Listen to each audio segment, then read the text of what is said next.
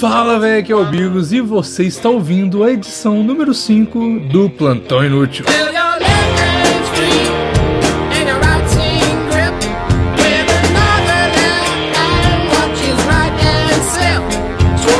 Your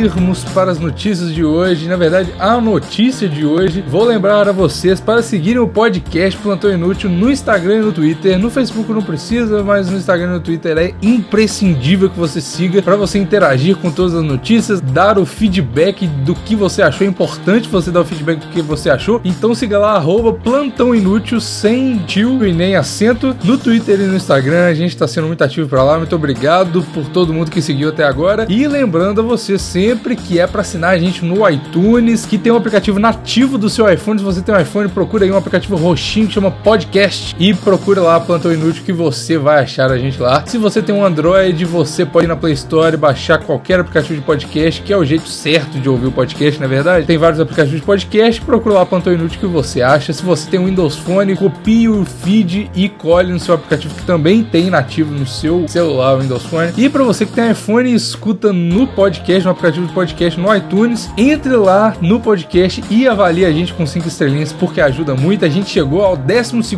em uma semana de vida do podcast e já chegamos ao 12 lugar do iTunes Brasil. Fico muito feliz com isso, cara. Muito obrigado por vocês que estão ouvindo aí. Sucesso de audiência. Mas enfim, já estou enrolando demais. Vamos para a notícia. Decisão do STF que permite que pessoas com tatuagens sejam efetivadas em concurso público é celebrada pela terceira Expo Tatu. Ou seja, para quem não sabe, esses dias aí a notícia foi o seguinte: um brother lá fez um concurso público, né, para trabalhar daquele jeito que todo mundo sabe que não precisa trabalhar, ganha bem, tem aposentadoria garantida, não pode ser demitido, é uma beleza esse concurso público e não declarou que tinha tatuagem e quando os caras, quando ele chegou lá, tinha lá, sei lá, uma estrela no ombro, um golfinho, uma rosa saindo do rego do cara, Deus é fiel no antebraço, eu não sei qual tatuagem que ele tinha. E os caras falaram, ô, velho, que, que, que porra é essa aí, mano? Você falou que não tinha tatuagem, é proibido ter tatuagem pra concurso público, pode, pode vazar aí, velho. Você não vai trabalhar aqui não, Zé, você é doido. Aí o cara entrou com um recurso lá e conseguiu trabalhar, conseguiu provar que não tem nada a ver esse negócio de ter tatuagem e foi lá e ganhou e pode agora trabalhar. E esse caso vai servir como jurisprudência, eu acho que chama, para outros casos, ou seja, o STF liberou que pessoas com tatuagem façam concurso público, que antigamente era realmente proibido e agora não tem nada a ver, você pode ter tatuagem e fazer concurso público. E eu, obviamente, vou colocar a minha opinião aqui, e a minha opinião é o seguinte, isso foi uma decisão muito errada do STF. Por quê? Suponhamos, você tá sentado ali no busão e você vê um cidadão entrando e segurando ele naquela barra de cima para não cair do busão, né? Essa pessoa no busão tá indo pro trabalho, certo? O cara está com uma tatuagem escrito Desculpa mãe no antebraço. Essa pessoa tem algum tipo de problema mental, porque primeiro ela fez alguma merda para ter que pedir desculpa pra mãe. E o segundo, ela não foi capaz de falar pra mãe desculpa e teve que tatuar a porra do negócio no braço. E se a mãe falar, não, beleza, eu te desculpo, tranquilo. Vai ser igual ele ficar repetindo igual um idiota pra mãe, falando assim: desculpa, mãe, desculpa, mãe. A mãe, porra, já te desculpei, mano, tá de boa. Ele, desculpa, mãe, desculpa, mãe, mostrando o antebraço assim: desculpa, mãe, desculpa, mãe, foi mal aí, mãe, desculpa aí, mãe, matei o policial, desculpa, mãe. E ela, porra,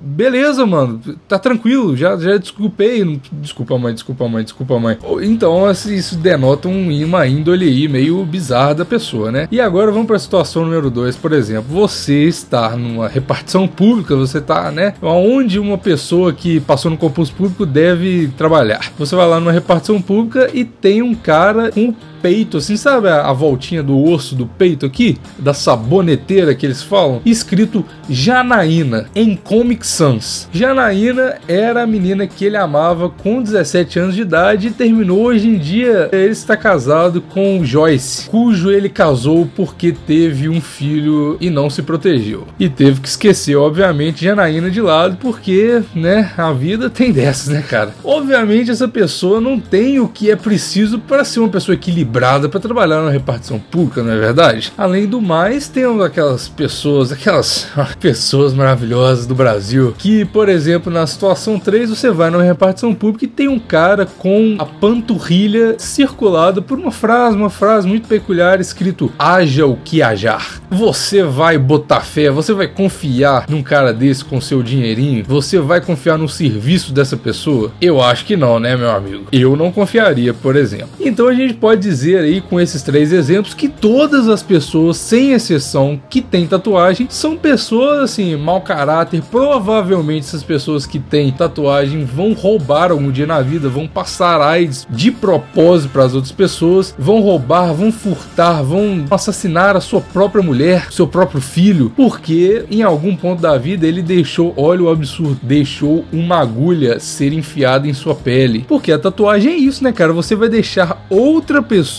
enfiar uma agulha com líquido lá dentro, dentro de você. E você deve estar pensando, porra, mas eu tomo vacina. Tipo, é a mesma coisa, porra. Você, pessoas que tomam vacina, também não merecem ter cargos públicos. Como que eu vou confiar numa pessoa com uma índole dessa que deixa outras pessoas fazendo umas coisas, invadir o corpo delas desse jeito? Uma pessoa que deixa alguém fazer isso com ela, cara, no mínimo tem um desvio de caráter aí muito sério, não é verdade? Afinal de contas, tudo que você desenha na sua pele, você, por osmose, você se torna essa pessoa. Então, por exemplo, se você escrever diabo no antebraço, você vai se tornar o diabo automaticamente, mesmo que esse diabo sejam as siglas dos seus filhos: o Daniel, o Iago, a Ariel, o Bruno, o Roberto, o Urânio e o Otávio. Você vai se tornar o diabo porque, na verdade, aquilo ali para as outras pessoas tem o significado de diabo e não dos seus filhos. Então, foda-se. Para elas, você não é digno daquele trabalho, você é o diabo agora. Mesmo que a intenção não seja essa, porque a tatuagem tem esse poder, na verdade. E assim como a tinta da tatuagem, a vacina também é a mesma coisa. A vacina muda você. Se você toma a vacina contra a dengue, que tem o vírus da dengue lá dentro, você vira a dengue. Porque, obviamente, você colocando alguma coisa no seu corpo via uma agulha, você se torna aquilo, não é verdade? Como eu acabei de falar. Então, o STF aí, eu acho, na minha opinião, errou muito nessa decisão, porque eu acho que, pelo menos na minha opinião, você não pode contratar pessoas com uma índole tão deturpada e transformada pela tinta para repartições públicas onde existem tantas pessoas de bem. As pessoas do governo, elas são pessoas muito inocentes, então elas não podem se subverter essas pessoas de mau caráter que têm tatuagem, mesmo que essa tatuagem seja um Deus é fiel ou uma Nossa Senhora que seja.